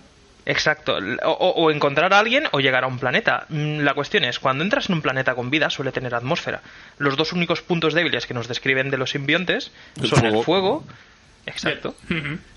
¿Alguien, ¿Alguien le ha explicado a un simbionte qué le pasa a un meteorito cuando entra en una atmósfera? Es evidente Creo que que, no. que no, Dani. Imagínate que sobreviven y te gusta ver que el planeta Tierra casi todo es agua y caen en el agua y es como, pues nada, pues aquí me quedo. bueno, durante unos minutos está a unos cuantos graditos, ¿eh, Sul? No, no es un incendio controlado. Sí, que creo que la película mencionan como siete veces ya que el sonido y el fuego es lo que más les afecta. Sí, sí, sí. o sea, te lo Sí, pero- enseñan, te lo cuentan, es como- o sea, falta el típico dibujo de tontos, esto mata, ¿vale? Sí, sí, pero lo gracioso, flamable. lo gracioso es que te lo repiten tantas veces para al final de la película cagarla. Porque tú, tú sabes el ruido que llega a hacer el despegue de un, de un cohete y ahí no le afecta a ninguno de los dos. Si están de puta madre, es como, bueno, pues Sí, nada, sí. todo está bien. Sí, de repente. Pero, pero lo explican, no os- pero lo dicen, lo dicen, chicos, no os, no os liéis. Dicen que son depende de qué ruidos. Tienen que llegar a ciertas, ciertos Sí. hercios y ciertas ondas. Pero un cohete, tío. El cohete Pero un llega cohete sí hace sí. mucho ruido, pero no llega a ser las ondas que molestan. Sí, bueno, pero, yo en algún recuerdo en la momento, pero en algún serie- momento para hacer ese ruido tiene que pasar por ese, esa frecuencia. Sí, pero un muy espacio muy pequeño. Es un- ¡Ay! Sí, igual haces. ah, Yo recuerdo en la serie ah, de... No, a ver, lo que Yo lo recuerdo en la serie de Antena 3 de Spider-Man, en la serie de Antena 3 de Spider-Man había un momento que para fastidiar a Venom y poder vencerle luego, eh, Spider-Man usa un cohete. Ah, sí, se lo pide a la NASA. Oye, No, dame, o sea, es- dame un cohete que quiero matar a Venom. Exacto, Mándamelo Hombre, para yo, casa. yo a Spider-Man se lo daba. si fuera Spiderman se lo daría. no, a ver, lo que me chirría un montón es cuando hace el paracaídas para salvar a, Eddie Brock, que le dice adiós, adiós Eddie, que es otra de las escenas que, que, que no es propia de Venom ni muchísimo menos, que es para decir, joder, qué, qué mono Venom. No, Venom no es mono. y, y- y luego la escena siguiente mm, está vivo. Sí. No, no solo está vivo, sino que está dentro de él. Él sabe que está vivo, Sí. está dentro de él. O sea, lo dan todo por hecho. ¿Qué pasa? ¿Han cortado ahí también? Las sorpresitas, en plan de, ah, que seguía vivo. Y salte por ahí, mastúrbate, Tom, mastúrbate, venga, Eddie, una pajilla O ahora. sea, nos hacen creer que está muerto y de repente, ah, no, que estaba vivo, no os habéis dado cuenta. Sí, sí, yo creo que realmente eh, ese tipo de fallos que es como en plan. Yo creo que es para hacer la sorpresita final, pero bueno, es como. Sí, pero eh, ya. plan- eh, se, se lo va a contar a la novia a dos días, o sea, como que sí, que, que ha vuelto. que sí, que sigue aquí, que no se ha ido. Exacto. Vale, volviendo a esa, a esa parte, ¿a alguien más le desconcertó la aparición de Stan Lee y lo que dice? Sí, ¿Por qué, por qué tiene tan claro Stan Lee de que tiene a Venom dentro? ¿Y qué hace Stan Lee apareciendo en esta película diciéndole a alguien, eh, no la vais a perder? ¡Ninguno de los dos! ¿Me oyes, Venom? ¡Ninguno de los dos! No sé. Señor, suélteme el brazo. ¡Dame mi dinero por el cameo! que, Que además, que además sale Stan Lee, pero es que él no creó el personaje ni nada. Él no tiene absolutamente nada que ver con Venom. Ahora ya es todo lo que tenga que ver con asociado con Marvel, visto por Marvel, ya. cagado por Marvel, va a salir Es, Stan Lee. es que realmente pero me flipa un montón porque realmente, por asociación con Marvel, vale, pero Marvel realmente no ha hecho una puta mierda en esta película. O sea, no deja ni usar a Tom Holland aunque sea un mini cameo. No han podido ni mencionar ni siquiera a Spider-Man, que tanto costaba decir Daily Bugle en lugar de Daily Glove. Es que estuviste en Nueva York en el Daily Glove. Di Daily Bugle, joder, no digas Daily Glove, ¿qué más te da? O sea, a la, a la coña. Es que, Sí, literalmente, la- ni Venom puede llevar la, la- la araña en el pecho. O sea, es que ni eso pueden llevar, se puede poner porque no deja Marvel. Es como, por Dios, pero ¿qué, qué se hace de mierda es esta? Bueno, que además así, además así lo puedes enlazar después. Le haces que lleve una araña en el pecho. Vea, luego ve a Spiderman y dice que me ha copiado, que hijo de puta. no por él. Algo- es, Lo es mata. Que, es que yo esas asociaciones como no sé, es como ir a una fiesta y que y lo pagas tú todo. Es como, gracias por invitarme a la fiesta, pero has traído, has traído el alcohol también y la comida y todo. Es como, bueno, gracias por invitarme a esta fiesta de mierda. Lo he hecho todo yo. Sí, la, la única referencia directa que tenemos a lo mejor es que se menciona un tal Jameson en la nave espacial, que es el hijo de, de JJ Jameson, que esto que también salía en Spider-Man 2 y en la serie de animación, que era el que estaba dentro de la nave que trae el simbionte, pero ya está. No, o sea, simplemente es eso, haciendo memoria, no sé... No sé cómo habrán llegado a este tipo de acuerdo ni qué, ni qué beneficio les va a reportar esto a Marvel o a Sony, pero ha sido un poco meramente testimonial, casi casi. Sí, porque realmente el- al principio el favor se lo hicieron Sony a Marvel dejándoles a Spider-Man, porque Spider-Man de hecho te los tenía Sony. O sea, que realmente fue, pues, ha sido un favor de mierda. O sea, la Amy Pascal esta, que es la, la tía de Sony, negoció como el puto culo. ¿Puedo hacer una peli del zapato de Spider-Man? No- nos han dejado dejarles hacer una peli de Venom. Claro, es que luego, por otra parte, la peli esta que veremos eh, a finales de año, la de Spider-Man Un Nuevo Universo, aquí sí que se lo han montado mejor, porque ya hemos podido ver, no solo tene- tenemos a Miles Morales, pero también sale Peter Parker y otros Spider-Mans en- a lo largo de la película. Y sí que hay una cosa es más cohesionada, no sé si es porque es una pelea de animación y van a ir por otra vía y a Marvel le ha parecido bien. Incluso más, es que Tom Holland dola un personaje en la película. ¿Mm? Tom Holland dola un personaje, no Es recuerdo cuál era, pero total- es que como es que hubo un rumor en internet de que iba a aparecer Tom Holland en esta peli porque aparecía en la ficha de, de MVD Pues de dibujos. de Ven- no, pero la película de Venom Ah, vale. se rumoreó que iba a aparecer Tom Holland porque estaba en la ficha de MVD, pero no era eso, es que como la escena final que hay después de la película, después de los créditos, es una escena de la, la película de Spider-Man, Madre mía. es por eso que aparecía Tom Holland, pero que no. Que dobla Spider. Y luego eh, he leído un, no sé si será rumor o si será verdad, que la película esta de que veremos a fin de año eh, va a haber relación con el videojuego. Pues sería un, estaría guay. Al final va a ser solamente que sale el cartel de Obsidian Games por la ciudad y ya está. bueno, no sé si nos hemos dejado alguna cosa en el tintero que queráis comentar o... Sí, yo quería haceros una pregunta, la, la que siempre nos solemos hacer. ¿Mejor escena y peor escena para cada uno? Hostia. Cuando acaba la peli. No, poca broma, la secuencia de créditos finales me gustó bastante. Sí, yo para mí, yo la, la escena que más me ha gustado de la peli, ya lo he dicho, es el prólogo inicial, que creo que es... Está bien dirigido, tiene visualmente me parece chulo y te marca ahí un tono bastante prometedor, que luego no se cumple, pero bueno, ahí está. Y después ya la peor escena, pues no sé, hay muchas. Eh, cual- cualquier escena en la que salga Michelle Williams. No, a ver, yo lo tengo muy claro. La- para mí la peor escena es cuando eh, le dice adiós, adiós Eddie, eh, que hace el paracaídas. Bueno, no, no por escena en sí, sino por, por el significado tan, tan, tan surrealista y tan fuera de contexto. Y mi escena favorita es la pelea final, en concreto cuando están luchando, pero se, se, se- se ve como salen y entran en el cuerpo continuamente los simbiontes. Que se ve se ven los simbiontes como medio deshechos que solo se les ven las caras y se ven como abiertos y se ven dentro de los cuerpos de del malo y de Tom Hardy que, que muchas veces le hacen como una rotación de 360 grados Sí. a, un, a un tiempo muy reducido. Esa para mí es la mejor escena Porque te recuerda, te recuerda las pelis de los 2000 cuando estaba de moda Matrix. Reloaded y Revolution sí señor Sul. Ah, yo, vale. Eh, la peor escena es algo que no hemos mencionado en la crítica, pero bueno, ya, ya aquí lo meto ya así eso. Es lo turras que es el villano, ¿eh? Pero qué turras de tío. Pero qué pesado, por Dios. sí. Cuando está el tío ese que le va a hacer la prueba médica al mendigo ese y le suelta el discurso de, de, de Dios y de Isaac y no sé qué, y yo, hostia, cállate ya, pesado. Y dale el puto. Vete el puto bicho ya, pesado. ¿y la peor escena? Esa, es la- esa es la peor. ¿y la peor? Y la mejor escena, a ver, es que a mí, por ejemplo, la, la de la moto no me ha gustado, pero como escena de acción, a lo mejor te diría por trolear un poco el beso de Venom, de, Ven- de Ven- Ven- Venom- Venona, y, Ven- Venoma. Venoma y, y el otro. Me ha, gust- me ha parecido como interesante. Dani. Sí, Venom. Vale, para mí ah, la mejor escena es la del restaurante, cuando se presenta para joder la cita y se acaba metiendo en el tanque las langostas y empieza a joderles un poco y no para decir, perdón, perdón, gracias, gracias, gracias. Estaba muy, muy cómica la escena. Y para, la- para mí la peor es cuando habla él mismo con la cabeza de Venom, que sale como de un chicle chungo por la espalda Joder. me sacó mucho de la, de la película esa parte. Esa parte cuando lo veía, que veía los efectos, me pasaba lo que decía Sul, que, que decía, esta película, esta escena se rodó en el 2001, fijo. Eh, sí, sí, sí, me sacó, me sacó, me sacó mucho. Pero te digo, mejor escena es que te digo, es que yo he dicho esta del tanque para ser un poco creativo, pero es que tampoco hay una escena ni hay una parte de la película que digas, oh, qué guay, Dios, cómo mola. No, no hay ninguna.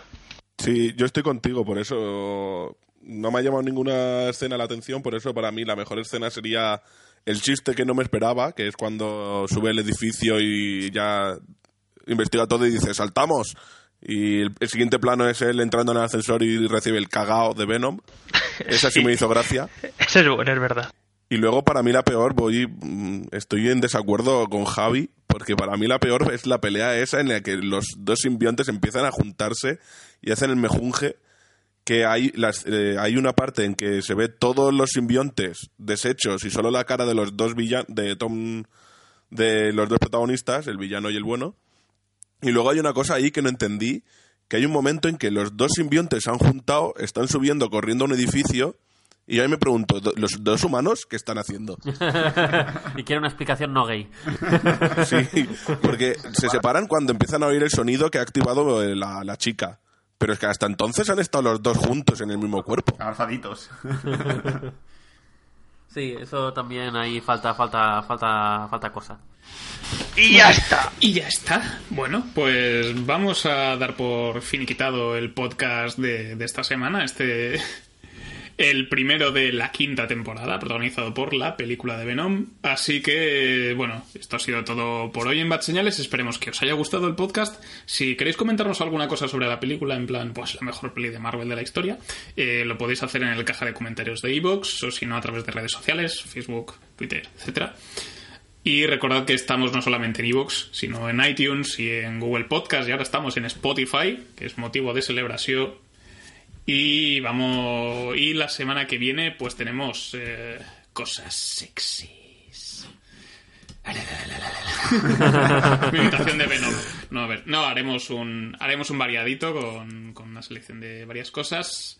Eh, First Man, el Apóstol, Smallfoot y lo que surja. Y ya, pues. Y nada más. Eh, esto ha sido todo por hoy en Bad Señales. Nos vemos la semana que viene. Adiós. you you're wrong field when something's in your mitochondrial cause it latched to you like Knock, knock, let the devil in, malevolent as I've ever been. Head is spinning, this medicine screaming, dick, dick, dick, medicine, it, dick, dick, like a solid ball. Edgar Allan Poe, bedridden, should have been dead a long time ago. Liquid Tylenol, gelatin, think my skeleton's melting. Wicked, I get all high when I think I smell the scent of elephant manure. Element Kahlua, screw it to hell with it. I went through hell with accelerants and blew up my, my, myself again. Volkswagen, tailspin, bucket matches my pale skin. Manwin, went from Hellman's and being rail thin, flare fish. Scribbles Jam Rap Olympics, 97 freak Nick. How can I be down mean? Bazaar in Florida, Bruce room, slept on the Florida motel then. Dr. Dre said, hell yeah, and I got it stamped like a postcard, word to mailman. And I know they're gonna hate, but I don't care. I barely can wait to hit 'em with the snare and the bass square in the face. This fucking world better prepare to get laced because they're gonna taste my venom. I got that adrenaline momentum, venom, not knowing when I'm ever gonna slow up and I'm ready to snap any momentum. Thinking it's time to go get 'em. They ain't gonna know what hit 'em. When, when they get beat with the venom. I got that adrenaline momentum, venom, not knowing when I'm ever gonna slow up and I'm ready to snap any momentum. Thinking it's time to go get 'em. They ain't gonna know what hit 'em. When, they get beat with the I said knock knock, let the devil in. Shotgun, pit pit pellets in the felt pin. Cock fuck around and catch a hot one. It, it's evident I'm not done. Vic venomous, the thought spun like a weapon. You're discarding them. Held against your will like a hubcap or mud flat. Beat strangler attack. So this ain't gonna feel like a love tap. Eat painkiller pills, fuck a blood track like what's her name's at the wheel. Then a cup patch through the car in the reverse at the Indian nut crash in. The back of it just mangled. Steal my Mustang and the Jeep Wrangler grill with the front smashed. Much as my rear fender assassin. Slim be a combination of an actual kamikaze and Gandhi. Translation, I will probably kill us both when I end up back in India. You ain't gonna be able to tell what the fuck's happened in India when you're bit with the adrenaline momentum, venom, not knowing when I'm ever gonna slow up and I'm ready to snap any momentum. Thinking it's time to go get 'em. They ain't gonna know what hit 'em. When, they get bit with the venom. I got that adrenaline momentum, venom, not knowing when I'm ever gonna slow up and I'm ready to snap any momentum. Thinking it's time to go get 'em. They ain't gonna know what hit When, when they get bit with the I said knock knock, let the devil in, alien. It did Elliot, phone home, ain't no telling when this chokehold on this game will end. I'm loco, became a symbiote, so my fame your throat. Oh, you're snake bitten with my with the ballpoint venom. Gun cock, bump stock, double lock, buckshot, tie top of Uggarot, tie, couple knots fired up and caught fire, juggernaut, punk rock, bitches going down like young doc, cause the doc put me on like sunblock. Why the fuck not? You only get one shot. Ate shit till I can't taste it. Chased it with stray liquor, then bathed in it. Then drank till I faint and awake with a headache. And I take anything in rectangular shape. Then I wait to face the demons I'm bonded to. Cause they're chasing me, but I'm part of you. So escaping me is impossible. I latch onto you like a parasite. And I probably ruined your parents' life and your childhood too. Cause if I'm the music that y'all grew up on, I'm responsible for you, the Austin fools. I'm the super villain. Dad and mom was losing their marbles too. You marvel that Eddie Brock is you, and I'm the suit. So call me Venom. I got that adrenaline momentum, momentum, not knowing when I'm never gonna slow up and I'm ready to snap any momentum. Go.